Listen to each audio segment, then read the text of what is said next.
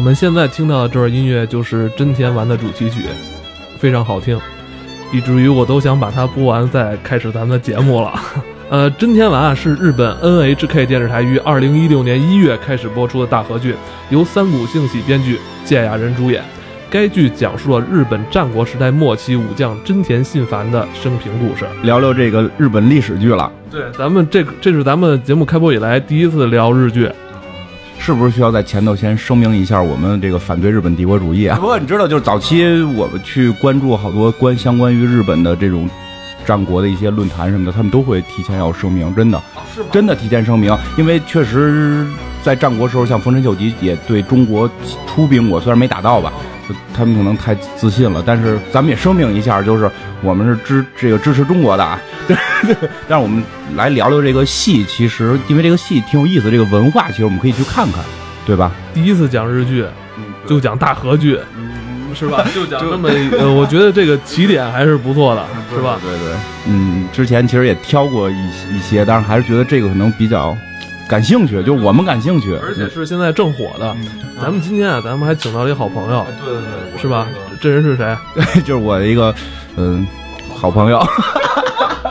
对，这真真真的是从小就认识的，从小认识。然后那个他对于日剧就非常的了了解，真的非常了解，看的会比我多。因为我跟你讲，讲那堆英文名我都已经念不清了，大家还能觉得我英文不好。我这个日文名其实我发现也挺难念，我怕日文名我再念错了，大家在笑我，我所以特意请了一个这方面比较懂的。啊，对，让自个儿介绍一下吧。那咱们听他说两句，好吧？Hello，大家好，我是玉变丸，这个是这个金花的这个，就算是好朋友吧。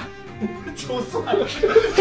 说的跟播的那么勉强，说的那么勉强，哎，就算是行行，嗯，哎呀，那咱们进入状态吧，好吧？室町幕府灭亡后，日本进入了混乱的战国时代，上至大名，下至庶民，每个人都在为了活下去而拼命挣扎。机智、勇武、运气，只有掌握与众不同能力的人，才能在残酷的竞争中存活下来。虽然不过是信农的一介小小领主，却拥有强大力量的真田家，依靠父亲真田昌庆的智慧和军事才能，在战国乱世中艰难求生。信幸和信繁兄弟在成长过程中亲眼目睹了父亲为守护家族纵横捭阖，为了帮助家人和朋友，就算是面临绝境也绝不放弃。真田信繁在这种信念熏陶下成长起来。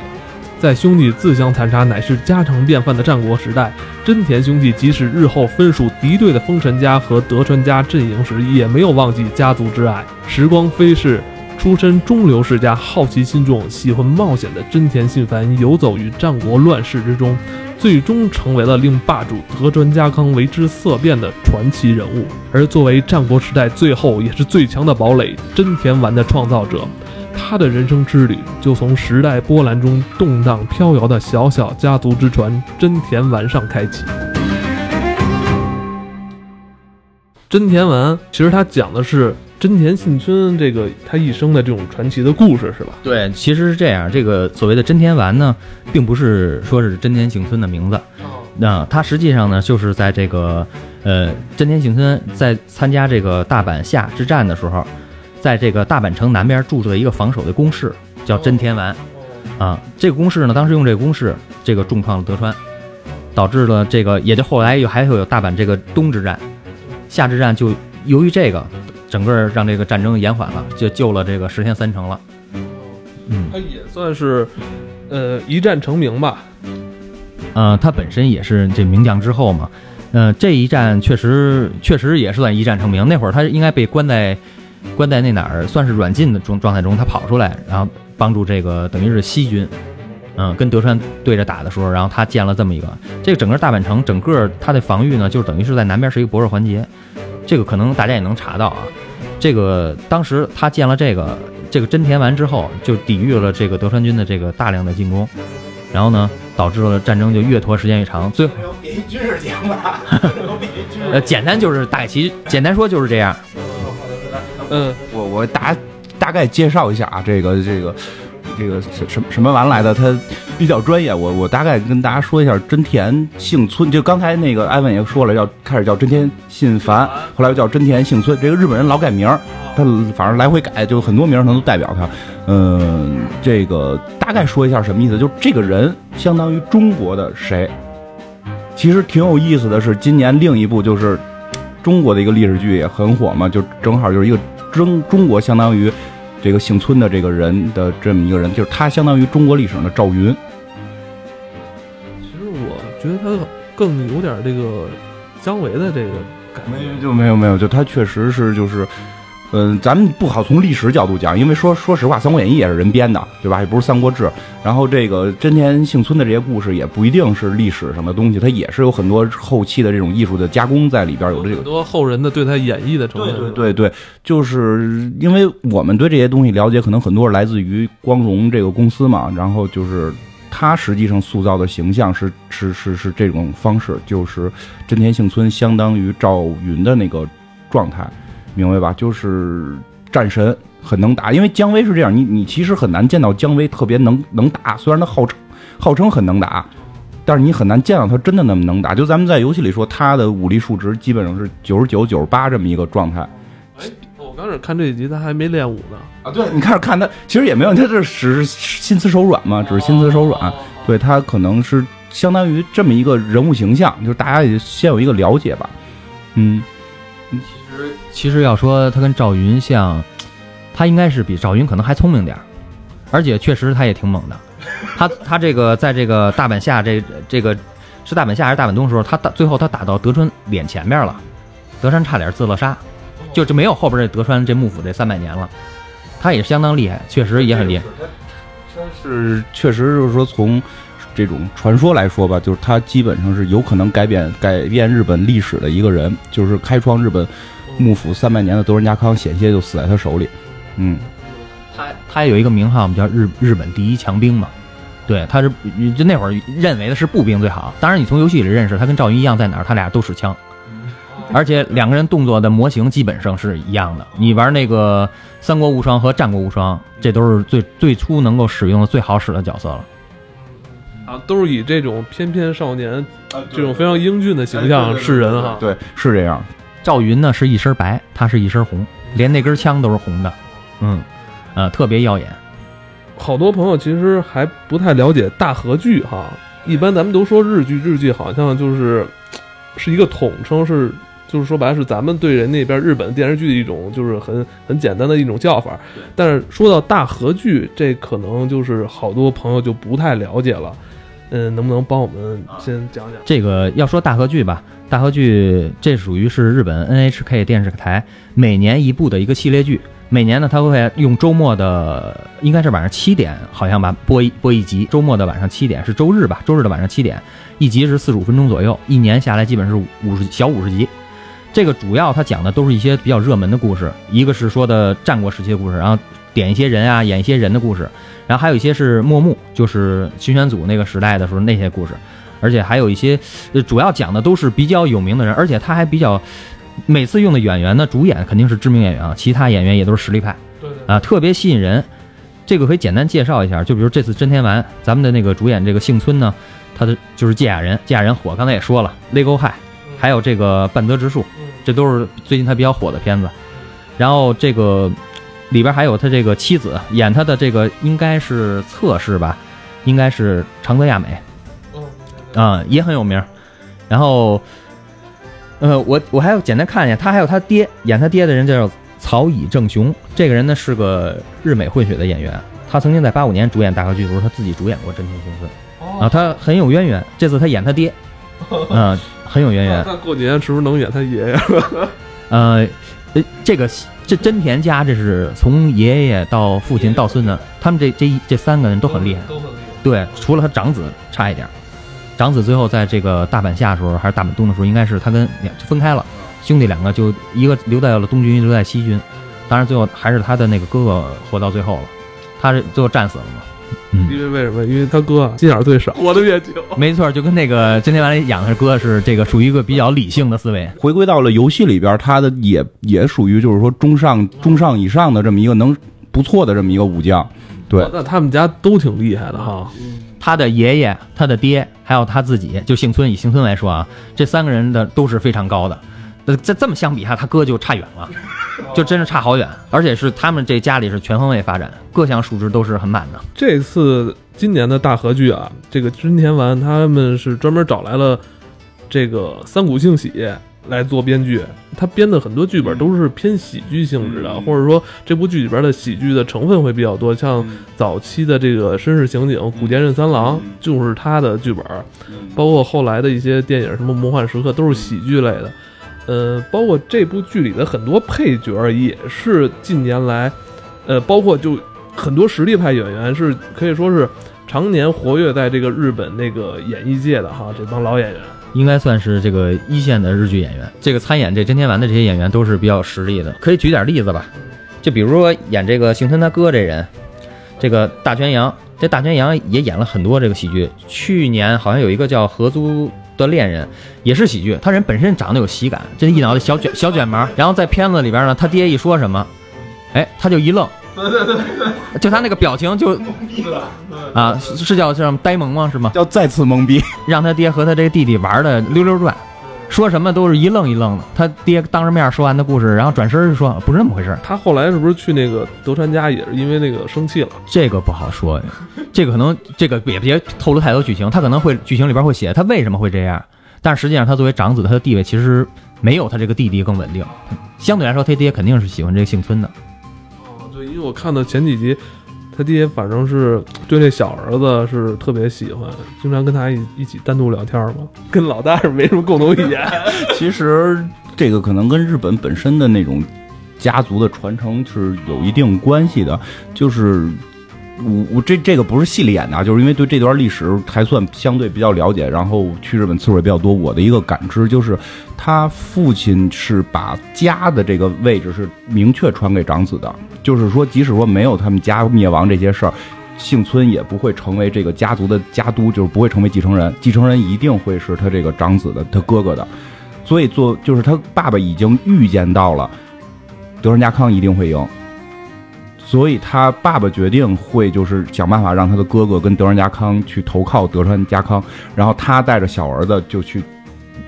就是这种双保险嘛，我的家是肯定能稳定下来的，但是他也很明确能感感觉到，他把他的家督的这个位置传承是让他的这个大儿子继承，然后去投靠了一个更可能赢的人。他带着小儿子可能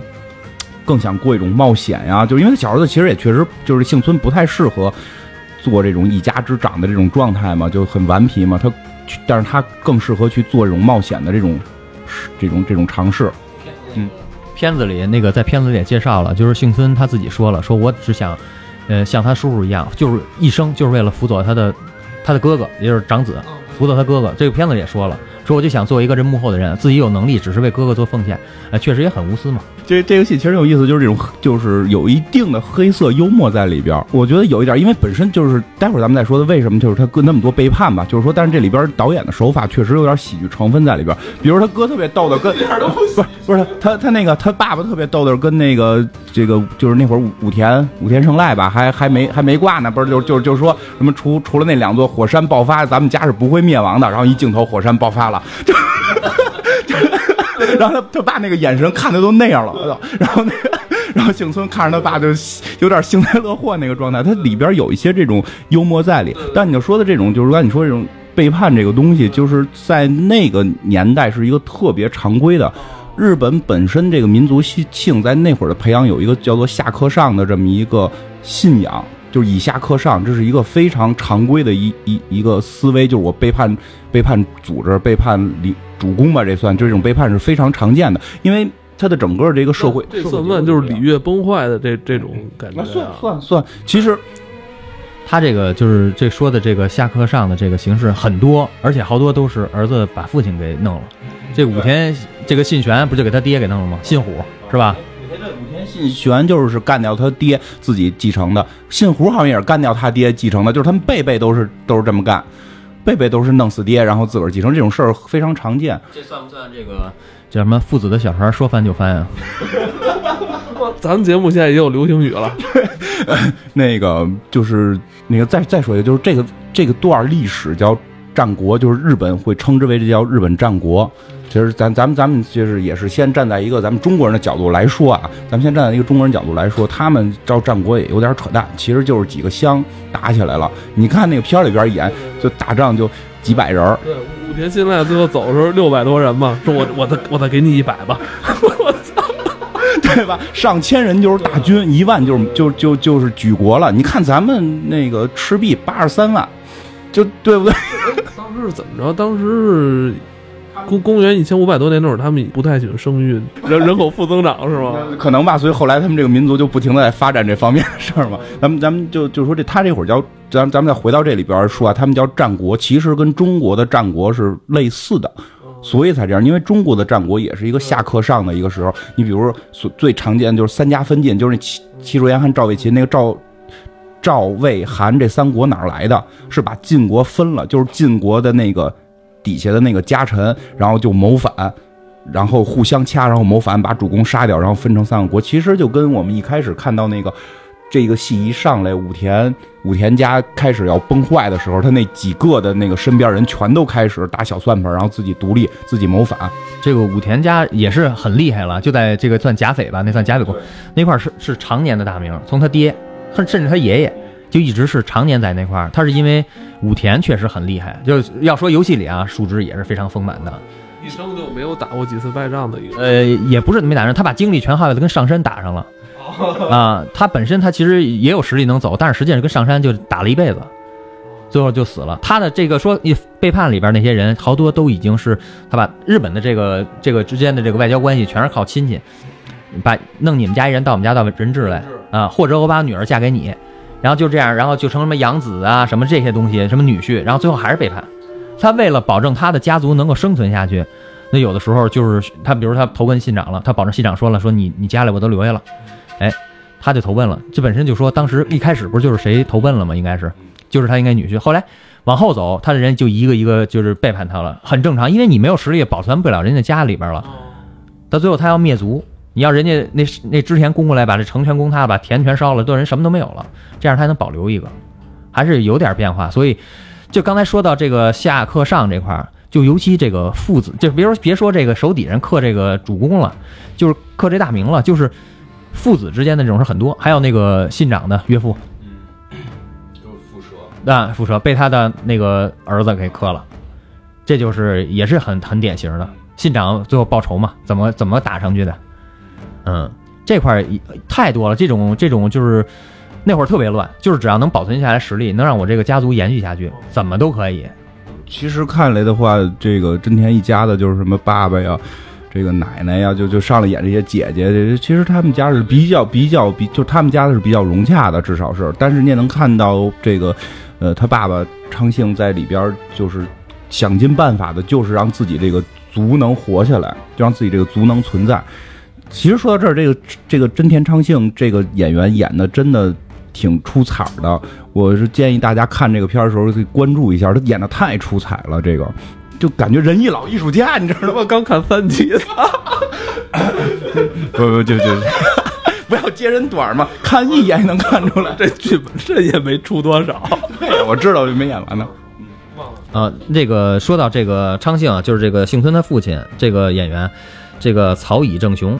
这个演员这个是个日美混血，他的父亲应该是老早就死了，他一直就生活在日本，也是个老演员。他非常这个有意思，他在八五年的大合剧的时候，他主演过，自己就主演过这个幸村这个角色。这次他演他爹，确实不错，啊、这个等于是跟这个真田家还是有点渊源的，是老有机会演。后人就说把幸村是叫怎么说，命为日本第一兵是吧？历史上最能打的一个人，有点像赵子龙是吧？这么一这么一个角色，嗯，是不是也是因为日本人对他们真田家有一种格外的感情啊？这怎么说呢？因为当时那个形势下边吧，这个属于幸村，等于加的是西边这军，算是石田三成这边吧。嗯、守的是秀吉，他还是，嗯、他当时这个石田三成，这个他招的这些人都是招的，因为他没他不是像那个德川那边，他是以自己的大名的实力啊，招的都是手下的人为主。他这边招了好多，属于是，呃，之前在这个战国时期就是已经灭亡的人啊，一些的那个后裔啊，或者一些有一些人就一些浪人过来的，这算浪人里边的代表作。等于相当于就是属于一个身份比较，他那会儿他已经不是什么大名啊，他也没有继承他家里什么东西，然后呢，他等于基本上一无所有。草根，他有点他有点这种就是草根的这么一个意思，但又是悲情英雄，他有悲情。其实日本战国时候可能要说到草根，一般都想到的丰臣秀吉，那是一个真的。真真的草根，就草都不能再草了，然后也没什么师承的这种，他最后而且也当到了大名，他是一个相对于，嗯，其实有时候人一到了这种类似于皇帝的地位，就会办坏事儿嘛，所以秀吉后边后期的形象都会有这种负面的形象比较多，再加上这种坏人就企图进攻我们伟大的天朝中国，后来让我们明朝打了个乱七八糟，这一定要说明白这件事儿，然后呢？但是幸村这个人，他是不是有点像朱元璋这种草根儿？哎，对对对对对，就是要饭的起家，要饭的起家。但是幸村呢，是带有一点儿这个贵族血统，就是他们家好歹也算是个小小名、小大名这么一个状态，一个一个小的这个领主的状态。但是呢，又是一个没落的领主，你明白？他就不是那种纯草的那种，已经草到了跟要饭的那种状态了，他只是落寞了，所以他有一点这个，你你能体会到这个跟跟。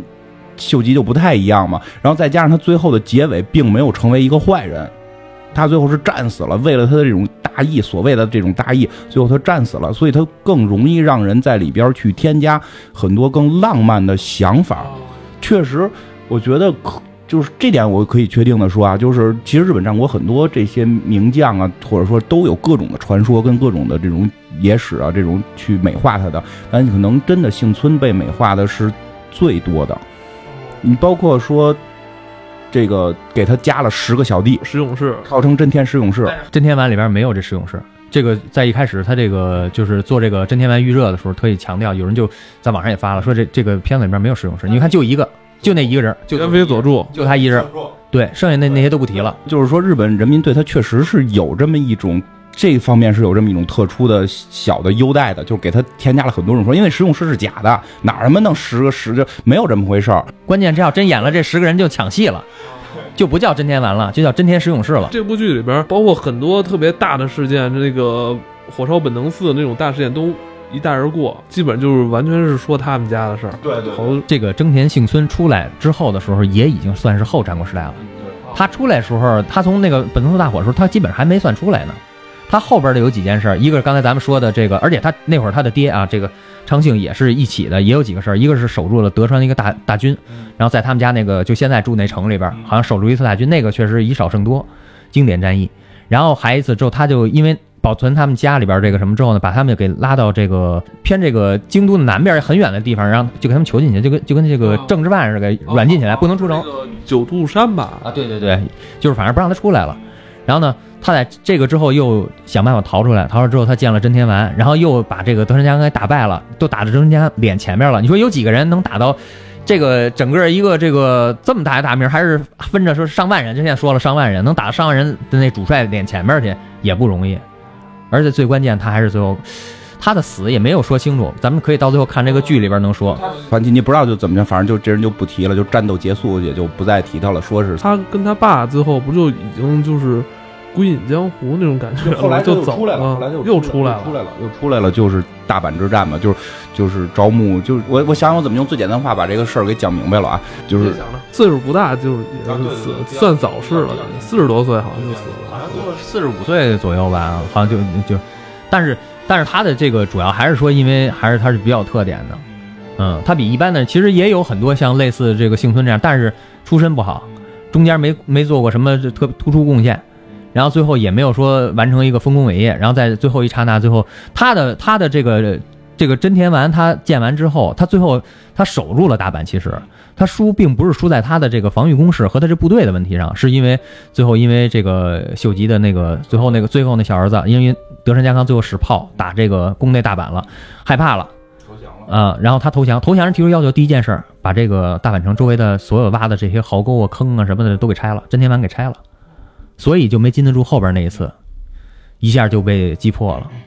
有这个关系，就很遗憾。他其实其实能够完成这一些这些所有的东西。这片子里边一开始也讲，他爹也挺会筑城的，他继承了特点。那真田丸虽然就是不是一个大城吧，是一个小的防御工事，也是有他爹这个良好的建筑学的这个方面的优势。他爹后来还有一个丰功伟绩呢，其实这个挺有意思的，就是他爹后来在就是被被囚软禁的时候，他们就是连饭都吃不上了。啊，对，连饭都吃不上了。然后他爹就想法挣钱，然后就搓绳子。然后他爹后来研究出了一种绳子的搓法，好像叫真天结，应该是就是搓了个绳子。然后他最后靠这个绳子去卖，现在日本还卖这种绳子。你注意一下片头那个墙嘛，有一个那个第一个出现的物物件是是根绳子。其实那个应该应该就是真天劫啊，但我不知道那劫到底怎么打。但是我看那绳子时候，我理想到那个可能就是真天劫的那么一个。比喻其实挺有意思的，就是日本这些人挺逗的是，你你把它回归到中国去想，一个武将，然后他还能做做东西，就其实挺有意思的。日本的武将有好多还建了一些非常不错的，就是等于是说他不光是打仗，他要他还要治理他的那个很小的地方，可能也说都没有咱一个区大，可能感觉都没有。有的那个小的，他是因为。一个大名下边有很多小的一些人，那个等于是一些小的，就跟小部落一样来支持他，叫领主更小。然后呢，像武田就有过，武田好像是在他们的甲斐那边好像做过一个堤坝还是什么，也是算是就很有成就的一个建筑学方面的也很有成就的东西。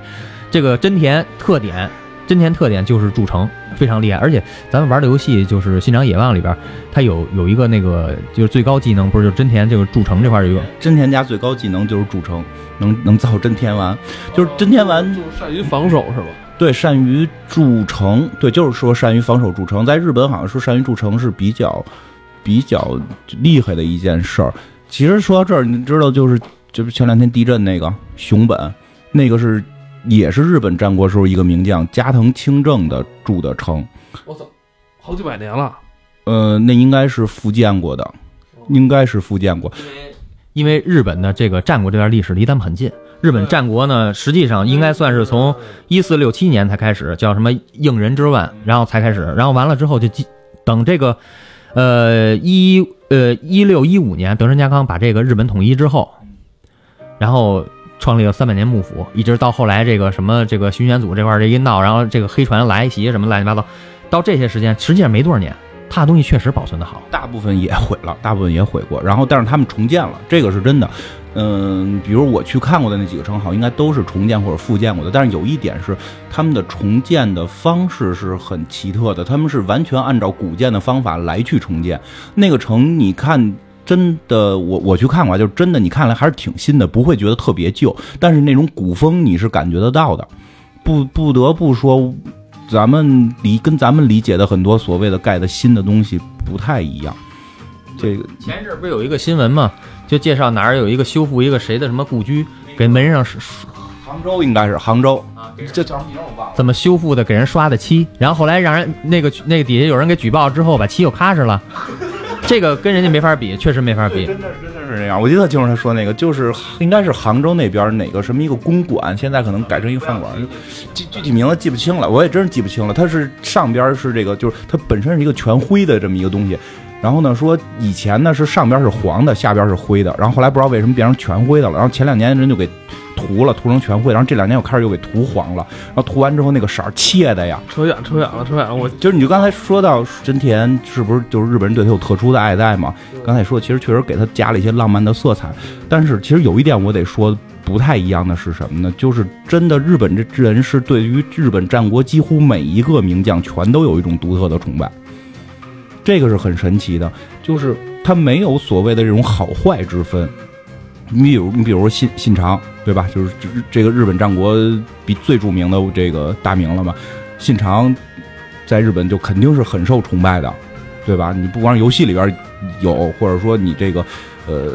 他们老百姓里也会有有他的这个神神神寺这种祭祀的地方也有。但是作为他的反面，那个明治光秀，就是最后就是历史上所谓的杀了他的人啊，到底是不是他杀的，有很多争议。就是说，所谓打败他的人，杀了他的这个人，明日光秀。按道理讲，你那么喜欢织田信长，这应该是坏人呀，对吧？如果那是岳飞，这个就是秦桧，这万人万人唾骂呀。但不是，他们也一样的很喜欢明日光秀。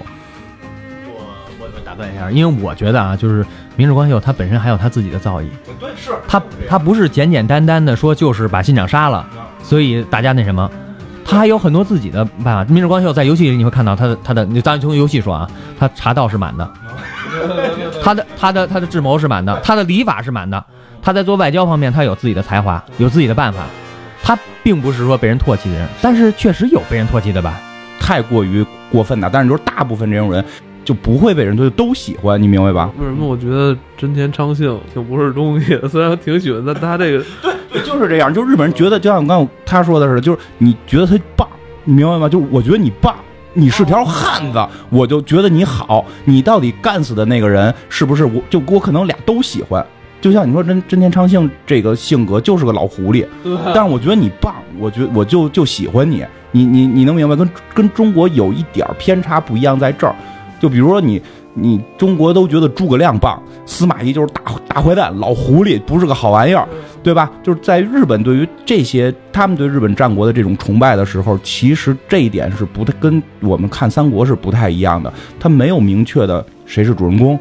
谁是正面，谁是反面。就我觉得你你是条汉子，然后你聪明或者你你干的义气，我就觉得你棒。包括这一部戏一上来去对武田。胜赖的那个刻画，其实我挺感动的，因为说实话，就以前对这个人的认知，是你不管是游戏也好，还是其他剧也好，觉得他就是没有继承他爸爸的这些才华，然后就有点这种这个这个这个第二代这个玩玩玩玩玩蛋了这种完蛋的这种感觉。但是你这部戏里边，你能看出他那种仁义，对吧？他那种人，就最后我就六百人了，我还分一百人要给这些，对吧？就他这种仁义，然后他最后这种无奈，其实。也是条汉子，你会发现他也是条汉子。其实日本对于这些人的崇拜是这种状态的。我插一句啊，就是首先我觉得你说崇拜这问题，还是最主要说这人有能力，对，做过好事儿，而且这个日本这个地方保护主义也挺明显的。对，谁生在哪儿，他的铜像有可能就在他这家这出来。然后他在哪儿造过福，哎，见过堤坝，做过什么事儿，在那儿也会有一个铜像。他还是崇拜的是有能力的人，因为那会儿日本战国的时候，也这也算是群雄逐鹿了，这个大名又多，谁崇拜谁都是很正常的。而且他的历史确实也短，他的历史确实短，这些人他的子孙可能还有多少辈子现在还活着，还都在呢，所以他崇拜他也会一直有。你看这个在片尾介绍的时候，他会有一些一些什么什么真田的什么考证馆呀，什么什么，他专门有对这个可能是他家族人，也可能是他的原来乡里的人、村里的人，哎，觉得他这块。哎，特别好，我要把它发扬光大。专门有人去做这项工作，哎，这这确实跟咱们不一样。对，真是这样，真是这样。其实这点是跟中国不太一样的。就像他说的，就有能有能力，我就喜欢你。不过你说的这真的就是这个，真天丸是拆了，但是大阪我去过，就是他到顶层的时候，就这个人真的是挺令人值得。这么崇拜一个日本人也不知道好，反正确实挺让人感慨的一个地儿。就是我那个到大阪的那个城，现在它也是复建的，但是到顶层的时候，它有一个那个小的设置，就是说你它有那个望远镜的东西可以看。那个望远镜里边看的是什么呢？它就是看的是它里边加了一些画片，加的是当年你周围城被围的时候是什么样。就是在那望远镜里边，对，它有有一些那个小画片，完了透着你看到远处的实景，跟那些画片就是合成出来在一块儿，你就能看到周围的这些布阵什么的。就新的那个 VR 系统是特别弱，就小我觉得特别弱啊。但是你能真的能，就是他们老告诉你一城一城的，你别别理解这个城是北京城，小了去了，就一天安门城楼子那么大，我觉得应该就是一个咱们的小区，可能还没小区大呢，就是一栋塔楼。他们不是像咱们，就是说咱们的城墙是把整个老百姓也围着，跟一起围着。不，不是，他的城是城是城，然后还分什么什么一之丸、二之丸，然后有那种小的城，那主要还是说这个大明啊，呃，家臣或者住。然后当然家臣也会住在别的地儿啊，他城很小，然后城边上是田。他不是这个说，就是说把跟咱们一样，咱们是北京城四九城，把这城墙围起来，里边有什么什么样都有了。他不是，他这城就是说白了，就可能就跟故宫似的，里边基本上就是。但是很小很小，可能也就一栋塔楼那么大。就他那城可能跟你们家小区这么大，真真就这样。你想你，那算大的城。我那个就是，哎，因为我看就是咱们看剧里边，它有一些那种三维动画做出来的那个城，我真是在一个小山包上，完了再盖那个城，就感觉是一个真是跟一地标似的那种，挺高的。去了就失望了。不是，你看他那个这个片尾，这个大剧还一特点啊，会在每一集的片尾会介绍他这一集主要演的地点、这人物，然后他的家乡或者现在这个地方会是什么样。他会告诉你这个城在建在山上，当时那座城怎么烧的，烧完之后这个山上，呃，还有他的遗遗遗下留遗留下的这个什么这个木桩啊什么的东西，你能看出来，有些城是建在山上，有山城。这日本不是有吗？有山城，也有是这个平原的城，比如这个青州肯定是平原。这个这个武田家和上山家春春日山肯定是山城，对他这不一样，有的城大，像小田园，当时小田园很大，他住的就是很大，可能跟你小区一样。但是有的城，你看那个那个秀吉，秀吉一夜住那城，我估计就一栋楼这么大。对，所以就是有时候你听说是城吧，你觉得好像很大，真的小田园我也去了，就是一小区那么大。然后那个，所以这时候你再去体会幸村当时的那个状态，就是你就有小区这么大的一片地儿，然后你看着周围上万的人打过来了，而且源源不断。他还，然后你他的主上还是一个孬货，就是他的主上是一个怂的不能再怂的人，比阿斗还怂，真的，阿斗其实没那么怂，比阿斗怂一百倍，恨不得就这么。主要还是太小，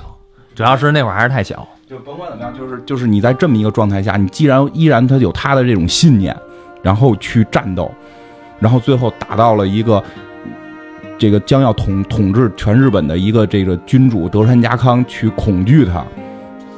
就你你这时候再去体会就不一样了，真的就是去大阪城是专门就是介绍。我去的时候，大阪城大阪城之战四百周年，真的是这样。然后而且那些都是名将，你这望远镜一看，这边是伊达正宗，那边什么景一什么什么，就全是名将。九井全就是德川家那几大家老全都在周围。德川四大天王嘛，是吧？挺感挺感慨，其实。这这要说的那个，其实我觉得他们家真田家好像这个天中这地理位置不是特别好，它处在一中间儿。这么一位置，你感觉就是不太好自我发展。你说他打谁，他打谁，下边人就打他。这个也是日本的特点，这不像咱们三国似的。比如说你到了蜀，你后边没人了，都是山。他这不是日本的，这个本身就小，而且他那个，你想刚才也说城也小，城与城就是小区与小区之间都是四面受敌。哎，但是你看。你看他上边那个上山家跟下边北条，他最起码我后边我不怕是吧？我先把后边我稳固住了，我往前推是吧？但他们家就跟那个三国里边荆州似的，地又好，又不是说他们家那种啊，他那他他们家老爷子说我们我们这个信农最好，种什么？他们那儿就是像他说的，就是产马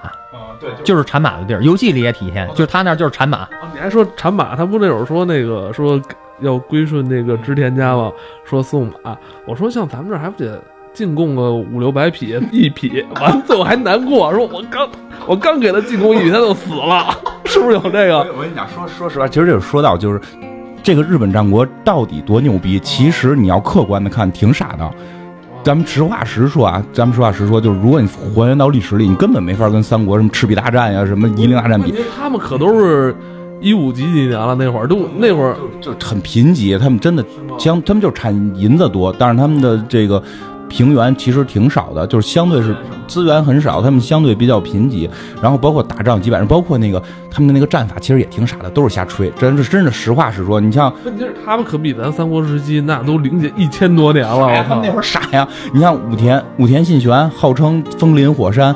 其实就是捡了本《孙子兵法》，看了几章看不懂，真的是这样。就是什么其息如林，然后那个什么寝息如火，不动如山什么的。然后他不明白什么意思，自个儿胡编。就是说我 我我弄四组马，然后第一波冲完，第二波冲。说当时的战术是第一波冲完，第二波冲就基本结束了。他还有第三波冲和第四波，号称不动如山，就是我在这儿就是就是守备，然后去威慑敌人。他就发明这么一战法，他就号称天下无敌了。织田信长发展发明叫三段，三段就是大家都拿那枪梆打一枪，然后得上弹药嘛。然后这会儿人杀过来给你捅了，所以之前信长就是出主意，就是一波上子弹，然后一波瞄准，一波开枪，你们这么三波倒人就过不来了。所以你知道，其实这些东西听着很花哨，没有那么厉害。但是其实，但是你可以发现一点是什么？就是他们日本人把这段历史粉饰的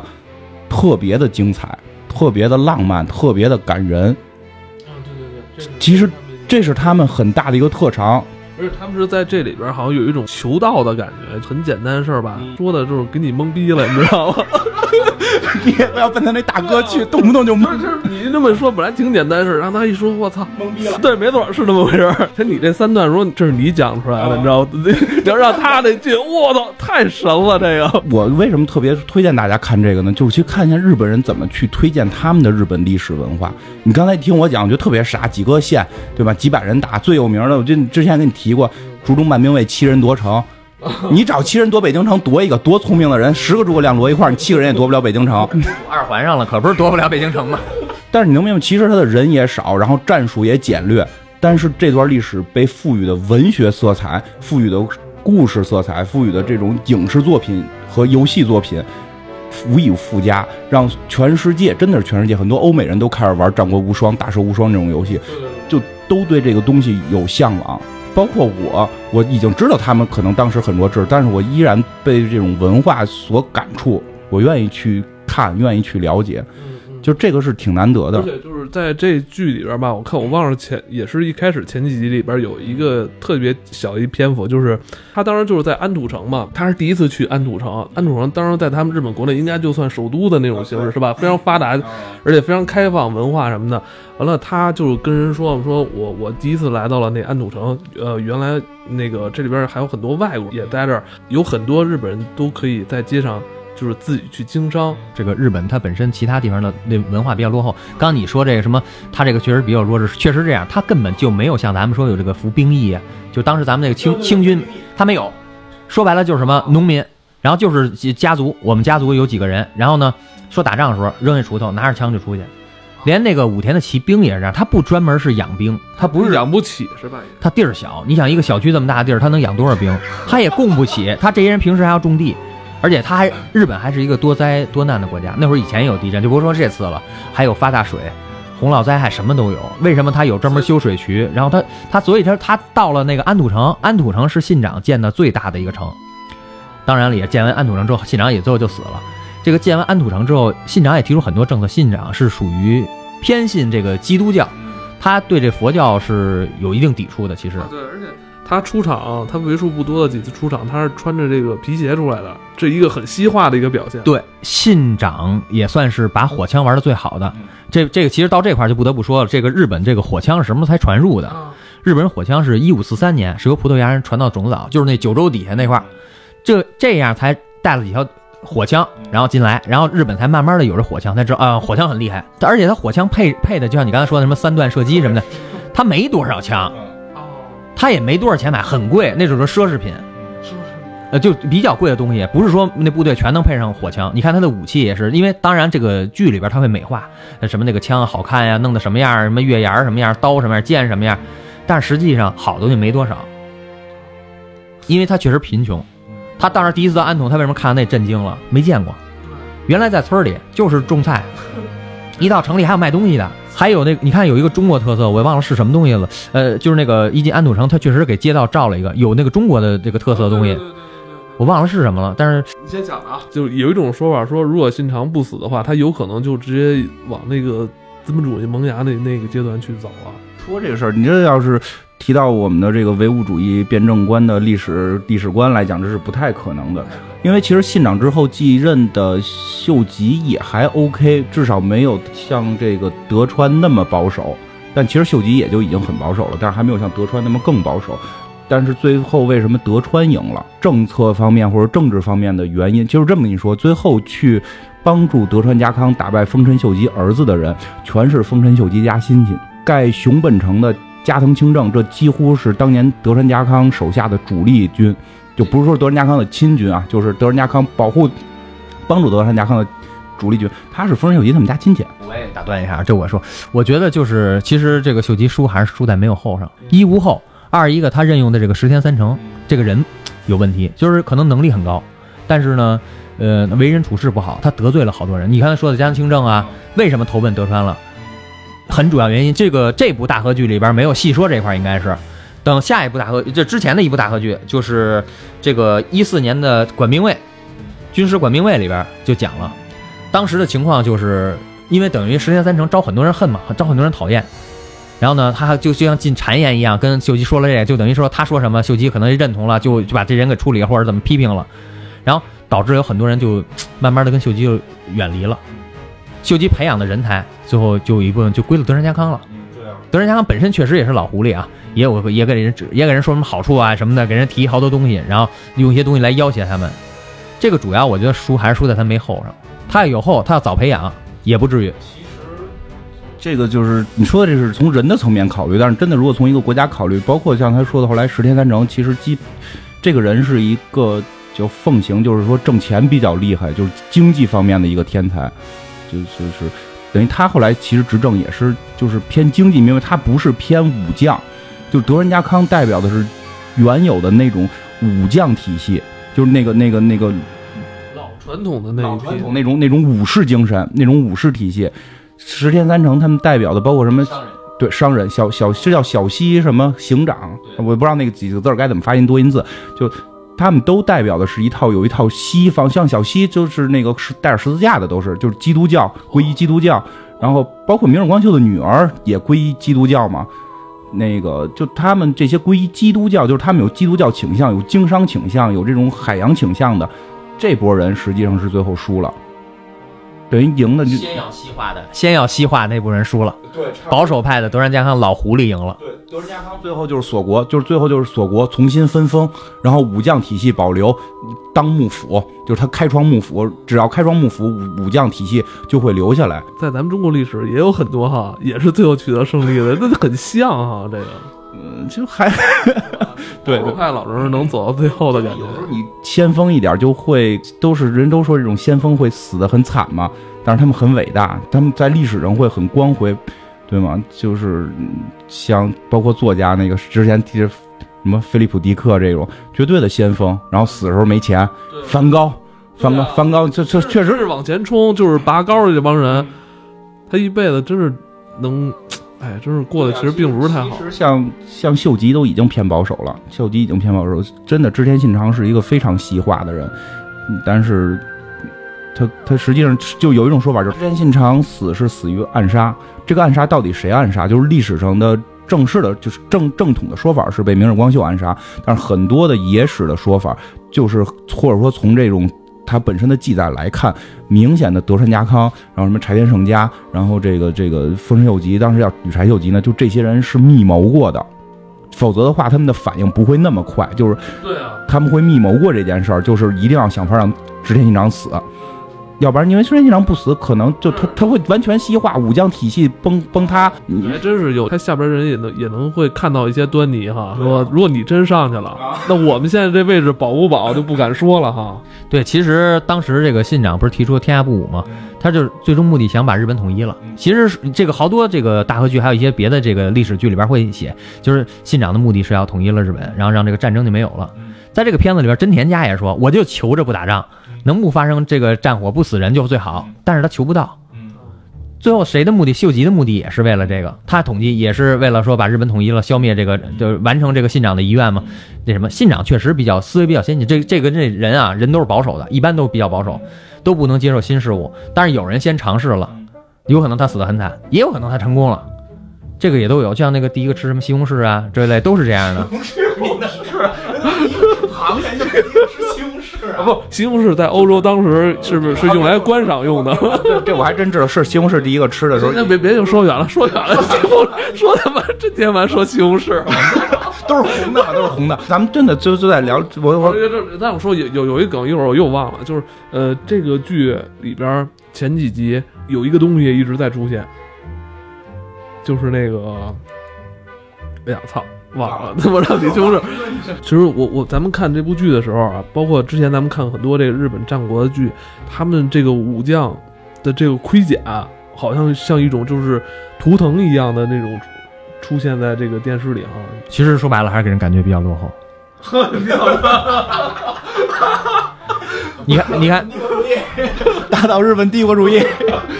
因为本身它的那个确实资源比较匮乏，它要什么有铁呀、什么银啊、矿这些东西，它是很少，它必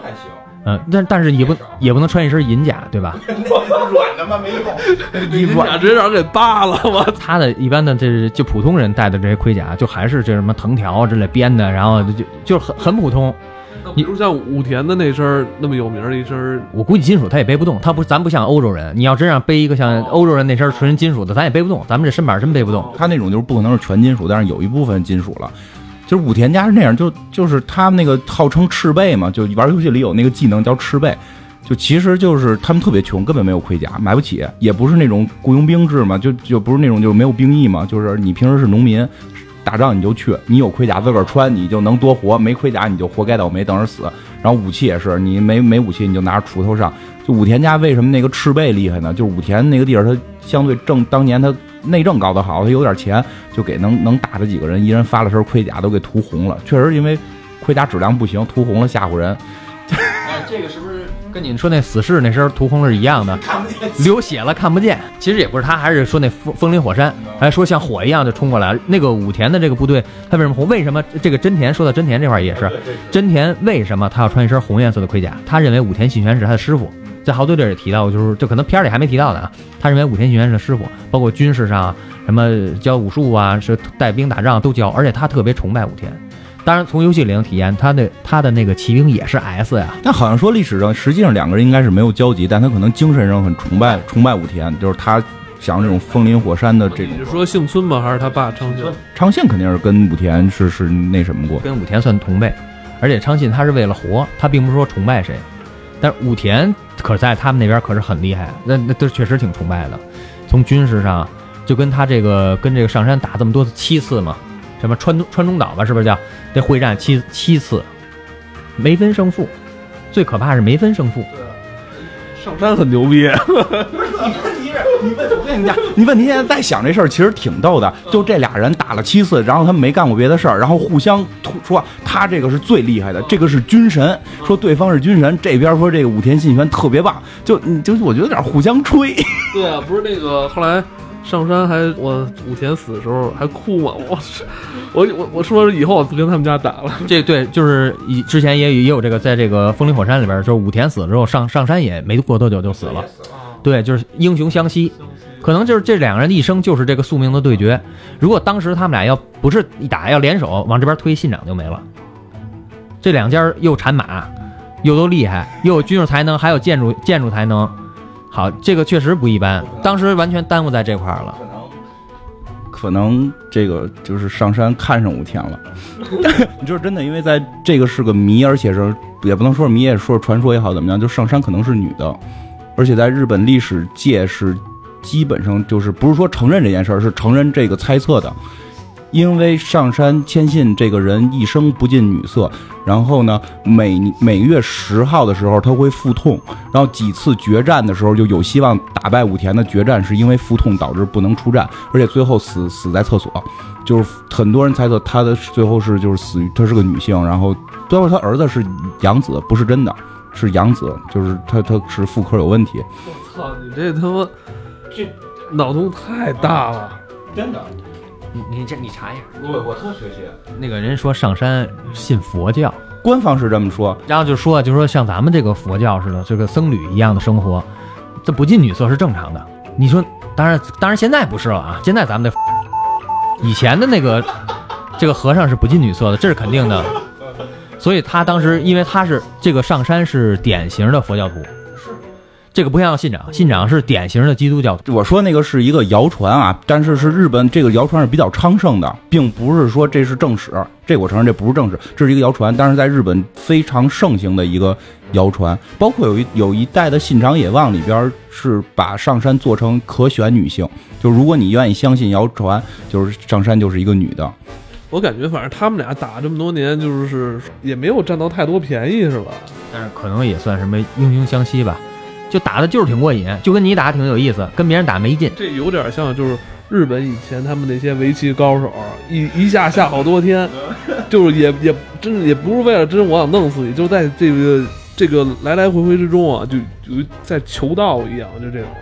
这说白了也算是什么找到人生的价值。我就跟你打，能体现出我厉害。我跟别人打，万万万一往信长那边推，给信长推没了，就结束了，没有意思了。就是我还是承认，我特别喜欢这个历史，而且游戏我也特别喜欢玩。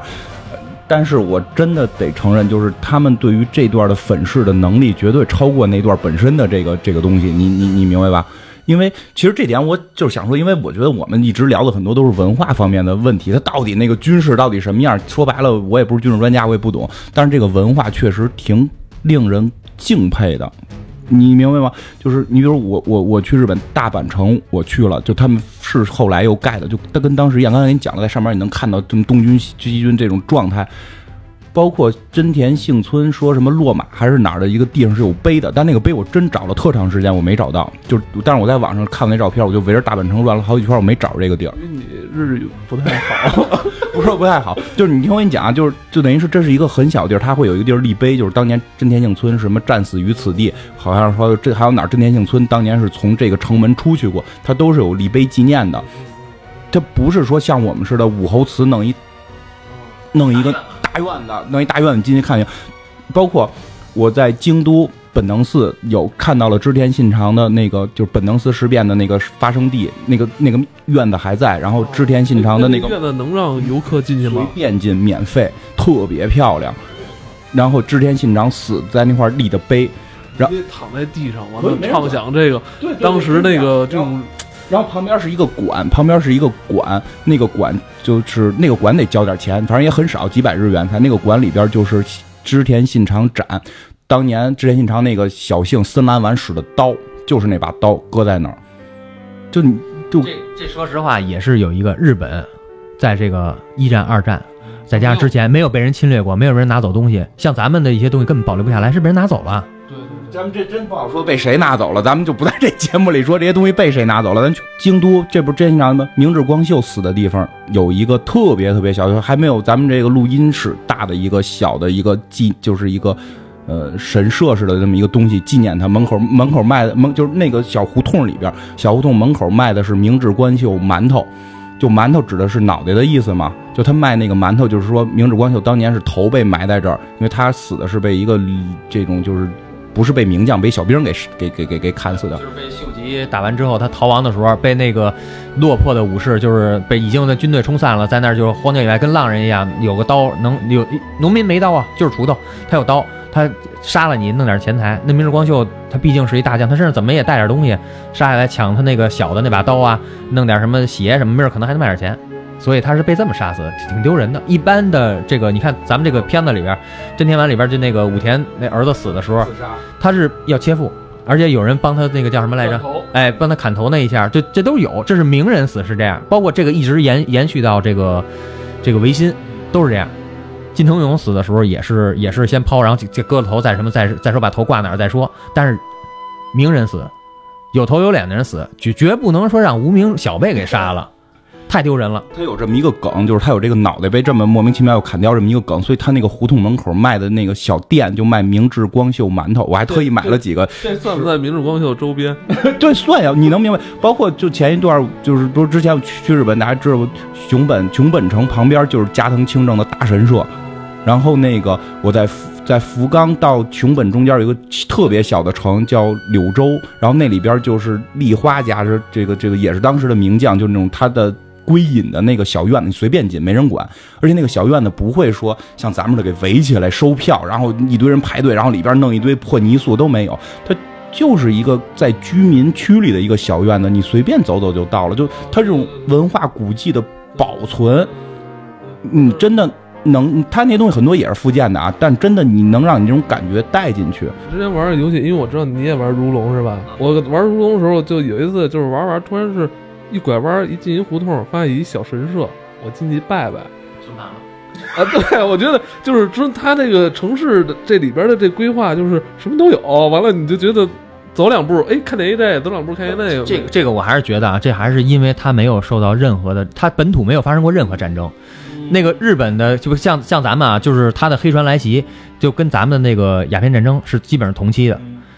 人家美国人打在那儿，人家进来了，人家这个八国联军进来，人家抢你的、破坏你的，把你东西文物拿走，他没有。黑船当时不就闹了，闹完了吗？最后没进来，没那么着开放。他们主要因为他们当时也太穷，没什么东西啊，也没谁没没什么东西可抢的。但是你其实有些东西是可以保留，就比如地名儿，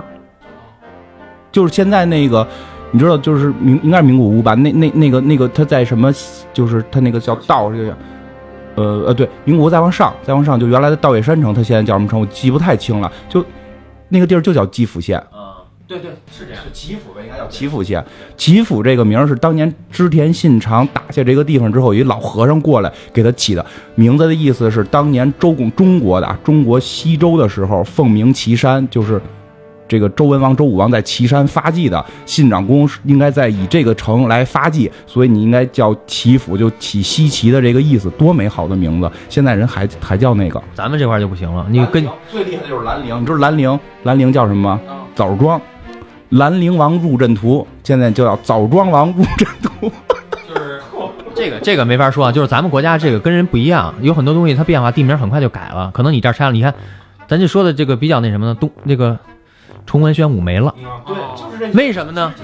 其实人家没咱们这儿没有人像那么保护，人家可能就是借着这东西，人一直保护下，崇文宣武一直有。这就是为什么人这个文化能这样。当然我说一下，那个兰陵一四年好像恢复了，终于想明白了，五几年取缔了这个地儿，没有叫兰陵这个地儿了，然后一四年恢复了。但实际很多地儿还都是这样，包括那个常山赵子龙，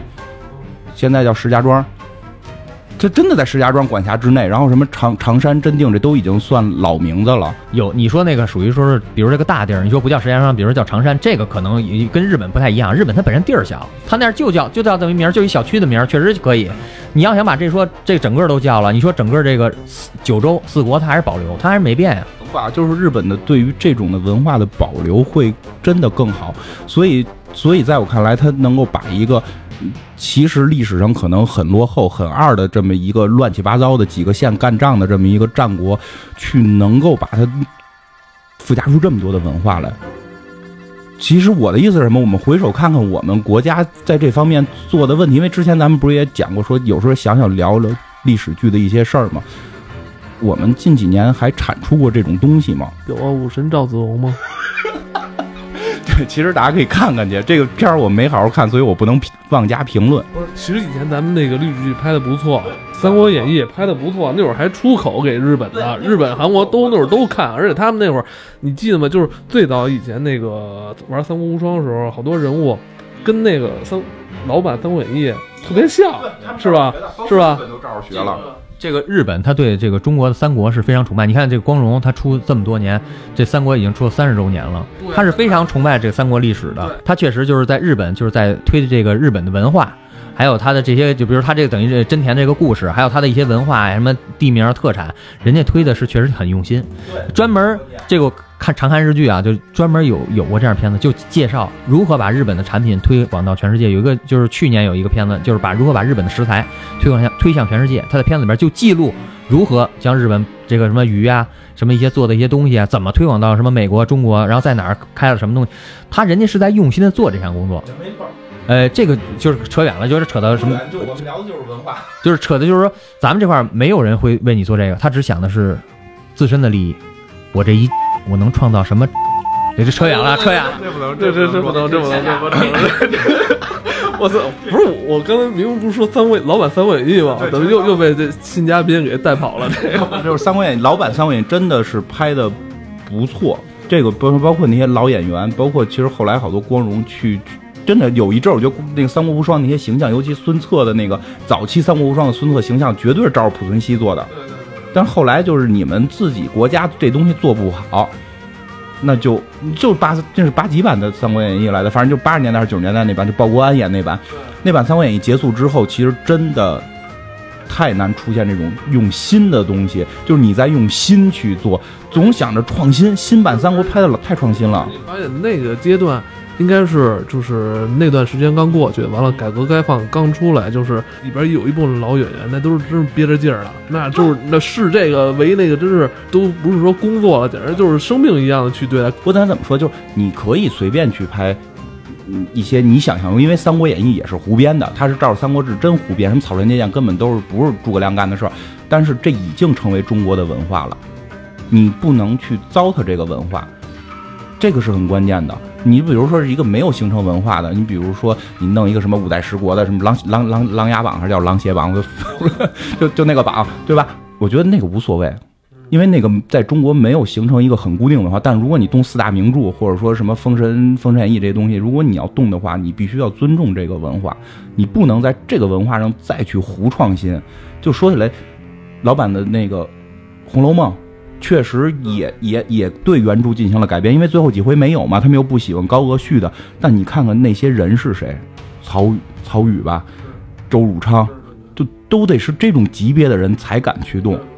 你弄个《三国演义》书跟这儿，您照着拍不好吗？对啊，非给你来这。其实像这个真田幸幸村的这部戏，也基本上是按照大家历史上传说的那一套路子来，没给你玩稀的，对吧？没给你把。就什么弄出这种新，但是这些人物可能演绎就是人的那些表演可以是新颖的，可你可以演一个更严肃的幸村，我可以演一个更活泼的幸村，但是我并没有把故事改了，我没说幸村变成私生子了，对对吧？就这种这种东西没有去改，其实这个是很关键的，包括游戏业的配合。幸村这个片儿上了之后，光荣专门为幸村出了一版这个《战国励志传》，对《战国励志传》，专门为这个，而且就全部手绘了这个，因为这个幸村演到了四十多岁嘛，他以前那游戏里那个人都是年轻的，他这回给画了这种老版的，就是四十多岁的幸村的状态，还有四十多岁的伊达正宗，还挺挺帅的。而且卡普通也出了，卡卡普通是九月份要出这个《战国巴萨拉》的这个真田幸村传。对，就是这样。包括我，如果我没记错的话，之前有一年大合剧演的是毛利元就，那年光荣出的就是毛利元就传的游戏，它完全是立体性配合。可能我们有时候会觉得啊，它是利益，他们那个大合剧被光荣买断了，但他们是联合起来，实际在推动这个文化。不光是这样，就是人家确实也是抓住商机了。就包括那年演那个《易经》的时候。马上游戏好多游戏公司都推出《易经传》的，对，也推出《易经传》的游戏。它这个确实是人家就是能够抓住这个商业的这个热点，确实这能带动一大批人。就比如他出这东西，你看了真真天丸，你可能就去玩游戏，人家可以抓得住。可可是咱们这块从甭管说游戏还是周边这方面做的都不好。咱们的那种三国，咱们这种三国游戏做的特别多，但完全是为了套个壳，你进去一点所谓的文化历史底蕴看不到，就是。你就比如说光荣这，这个这个什么《战国历史传》，这很明确，就是你扮演里边战国的一个人，然后你就是要去跟这些历史人物去接触，去看这个故事怎么发展，还有这明白？你你感觉生活在里边，像巴巴萨拉这种，《战国波陀罗》这种，嗯，《战国无双》这种，就进去哐哐胡打这种，它有。剧情模式也会给你讲这段历史，那对吧？CG 给你讲的是这个历史，这个感觉，你控制着一个人。你再看咱们做的那些三国游戏，就现在这网络游戏火了，你进去之后，你使的谁都不是，然后你上来跟张张飞拜个师，跟诸葛亮拿个拿个新手礼包，你就开始国战了。你打的全都是那个那些什么什么玩妖，对你打的就是猪妖。你打的全是玩家，对不对？你打的全是玩家，你打的你说的升级线，对吧？就就你绝对你，比如说我玩的是日本这种游戏，我今天晚上要去打武田信玄，我明天要打山人天信，我要山人天信太厉害了，我打不过，就这种感觉。其实你说这种方法，其实在创作上反而更省事儿。为什么？人家剧本写好了，但是不挣钱，就挣钱没有咱们这挣得多呀。咱们这个，我今天要打的是大李，明天打的是小贾，然后你得充钱才行。对，咱你钱充的多。这个可能也说到，就是说从这个，这个可能又扯，就谈到这别的上了。就是这个从教育方面，就是你说现在有多少人对三国历史有多少了解？可能说不上。你找年轻的九零后，你可能说不清楚。不是，你知道现在很多年轻人对三国了解是通过日本人，他就是通过这 PS、PSV 上这些游戏，对吧？我特别感谢光荣，他真的是带着一部分人去开始喜欢历史了。哎，不过说起来的话，也不是中国美好的三国杀，我觉得做不错。三国杀，我觉得除了，我觉得三国杀除了这种脑力的角度，就每个人的技能是能跟他的历史故事背景去吻合的，这个是做的非常用心的东西。但是你说三国杀这个东西是这样，它是很用心，但是多人了解历史呢？他只是记住他的技能了，这就够了，这就够了，这就够。我们不，我们不奢望说出个游戏就让所有玩游戏的人都理解历史，但是你能够引起一部分人兴趣就 OK 了。我觉得你们说游戏有点远，其实本身来说，咱们现在。中国这游戏业真的没法跟美日比，就，但是我觉得啊，咱还是回归刚才那话题，就是说，我觉得如果拍一部正剧，拍一部历史剧，咱们是有基础比他们拍的要好的。但为什么没了呢？基础没有了，就就那波老艺术家，咱们一开始说的这个真田昌幸的以前这个演员叫什么来着？曹乙正雄。他年轻时候演幸村，他老了之后。演幸村大坝，这可能也跟这个就确实是这个应该掐了不能播的地方，就是这个东西跟你国家这个整个政策和你这经济都有关系的。日本，你看啊，就咱们看这真真田丸，他每集结尾的时候，他告诉你有哪些是考证的，呃，历史是哪儿的，那个专门校验历史的，有专门校验这个什么，他这些东西很多，但是咱们有没有这些东西？可能有，咱不知道。这样就是人家愿意花钱请这帮人干这个事儿，咱们在拍的这些历史剧，有人花钱请这帮。专业的人干这些事儿吗？你百度知道就可能就敢写一剧本，对不对？从这个素材上，咱们肯定多，因为咱们的历史长，对，有很多可以值得写的。呃，你你可以写，但是有多少能够写出一个说，呃，这个剧本做出来是是为了商业，还是说为了一个历史剧，为了表演一段历史让大家了解，还是说为了纯粹是为了挣钱，都不好说。其实就说白了，还是挣钱为主。你根本就不会考虑说这个东西完全是按历史走，可能那就没有噱头了。嗯嗯，你你而且包括你说的，咱们请演员，可能老演员，可能可能老演员并不贵，但是你不会吸引年轻人啊。年轻人的就得有这个什么吴吴亦凡呀，这个鹿晗呀，这俩人他之前好像就说过，他特别想在有生之年想去参参演这个大河剧。这对于他们这些就是年轻演员来讲，等于是人生有一个评价。但是这一次真天丸他是作为这个男一号，他才出演的，确实给自己这评价就上来了，确实非常不错。其实，其实你想这事儿，如果我们一直是八三，就是八几年的《红楼梦》啊、《三国演义》啊那个水准，我估计现在这帮小年轻儿在挣了一部分钱之后，也会愿意去参演的。但我们的质量在直线下降，那你为什么要去参演呢？你参演那不就是搞笑吗？那你还不如就为挣钱呢。那你说，我觉得真的就是说，那一那老的一辈学者没落了，死掉了嘛？很多真的就就已经不在我们身边。但新的这些学者呢，又不被这个社，就是说，导演他们这些制片方又不愿意去花钱去雇佣他们。然后包括看他这个剧，不光是看这些演员的表演，包括它片头的那种制作，我操，就是你感觉这个从细节处也也是做的特别好，就从里到外就是民族自豪感，就是说我们要做这个历史剧，我们要有承担的这种责任，是这种劲儿。这这个真田丸这片头的这一个泥的墙上这几个字，在这个真田丸这个预热之前，有一个专门介绍的视频，是专门请的一个这个人名我可记不住，因为日本人名挺难记的，是一个挺有名的一个这个算是一个这个算是一个艺术家吧，专门想让他想怎么能够有一个冲击感。当然有一个介绍，那个片子有一介绍，但是我我大体扫了一下，没仔细看他怎么选的，他怎么把这几个字全程写下来的。为什么要这么写？他对他这个专门有一个专访，也算是这个真田丸预热之一。这么细，就就是片头的这么一个泥的这个那墙最后裂了的那个墙是专门找人写的，而且有这网上可能还能找到这个视频，哎，确实不错。就是他的预热，就想到每一个细节，每一批每一集结尾，他会有一个对这一集的这特定地点的介绍。对对对，每集他会拿出可能五分钟、十分钟做那么一个小纪录片的片段，而每集都有。嗯对，而且他比如说他介绍，说白了，他也是推广他的文化了。这个地儿我坐地铁怎么到？步行多少分钟能到？这个确实也是大河剧的一个传承，就是大河剧的每一档只要是历史剧的话，都会有这么一个节目。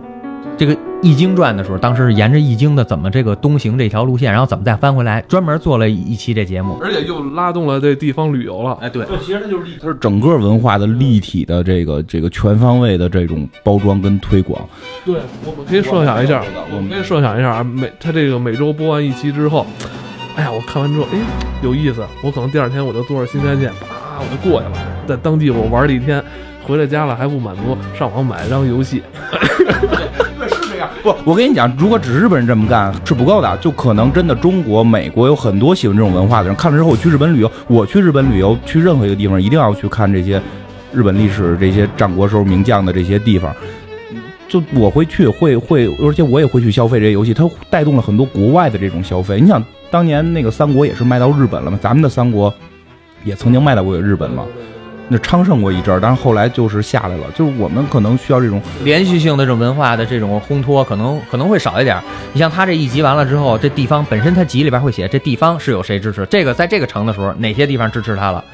那他这一次他这个这这一一一周他播完这一集，下一周这块人就上来了。其实其实就是日本，他专门还做过这样的节目，就日剧里专门就是振兴地方，因为日本也跟中国一样，就是呃。年轻人想到这个城里啊，然后去说到东京啊，啊去那什么，不愿意在自己家里边务农啊。然后呢，又想怎么让这些城里留呃家里边留的乡里边留的都是老年人，怎么振兴乡里？他有好多这样的日剧题材的节目，他会让你让你然后通过这个片子让人觉得，哎，这日本他要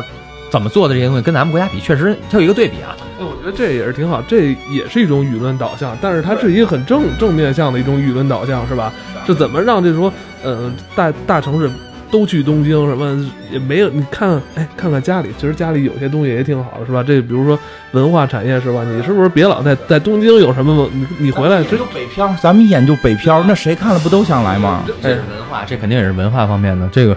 咱这个也不能细说，这个也不能细说，不能细说，就是就只能只能只能感慨，只能感慨感慨日本。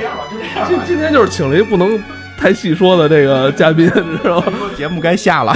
但一开始本来咱们是想去跟大家推荐《真天丸》这部大合剧的，越说越大，越说越大，完了涉及了好多不能说的东西。反正，呃，咱们以后慢慢聊，因为这个今年这个大河剧它是每周只播一集，完了它要播一年，至少得有五十集，而且这部剧现在也是正是好看的时候，一开始希望大家看看理也了解一下吧。如果说不喜欢日本历史，了解一下，其实挺好玩的，对，挺有意思。而这部剧的编剧三谷幸喜，他以前就是编很多喜剧题材的。这部剧不像我之前看过的一些那个大合剧，因为之前我看过的大合剧都没有坚持下来，一是慢，二是找不到什么让让让你好玩的点。但是这次我觉得找三谷幸喜来做这个编剧，还真是有好多挺有意思的，而且。而且是配合着 B 站的这个弹幕看更有意思，真是特别。收 B 站钱了吧？啊，我你不像说老师说咱们做广告嘛，你收 B 站钱了，肯定讲了一个多小时就为了。我觉得就是推荐大家看看，因为我觉得这期演完或者说临近结束的时候，咱们可以再做一期。我希望做那期的时候做一期，我这录五十多期，就我希望不管再做一期还是几期，我希望那会儿能够让听众有更多的共鸣。其实我觉得做这个挺挺冒风险的，我不确定有多少人喜欢看。我希望那回的时候，咱们有更多人能喜欢。但是你放心，我觉得安利这个真田丸比安利广荒人要简单。对，咱们已经挑战很多高难度了。有有芥雅人在，我觉得还是有这号召力的。完了后，觉得今年如果他九月份《战国巴塔拉》那个真田幸村传出来之后，咱们玩完之后还可以聊聊这游戏跟这个剧里边的这个这个互动的一些东西，是吧？就是，而且不光是看这个剧啊，就。说白了，真是像是推动日本旅游。就是你，你看了这个剧，在结尾时候，你一一定不要着急就关了，不要说出了字幕就关，它后边会有一个介绍，它让你对去日本玩，因为很多人现在都去日本玩，别光去买马桶盖，很多可以去看的，可以借鉴的，也可能你可以用到自己生活当中。这人家保护历史文化这些这些东西，你也可以学习，可能用到一些工作上，也可能会用到一些生活当中，呃，值得一看，确实值得一看。咱这期就先聊到这儿吧。好吧，因为因为咱们还要马上录下一档节目，好繁忙哦。嗯，以后再聊，是吧？那个，那咱这期先聊到这儿。嗯，拜拜。嗯，再见。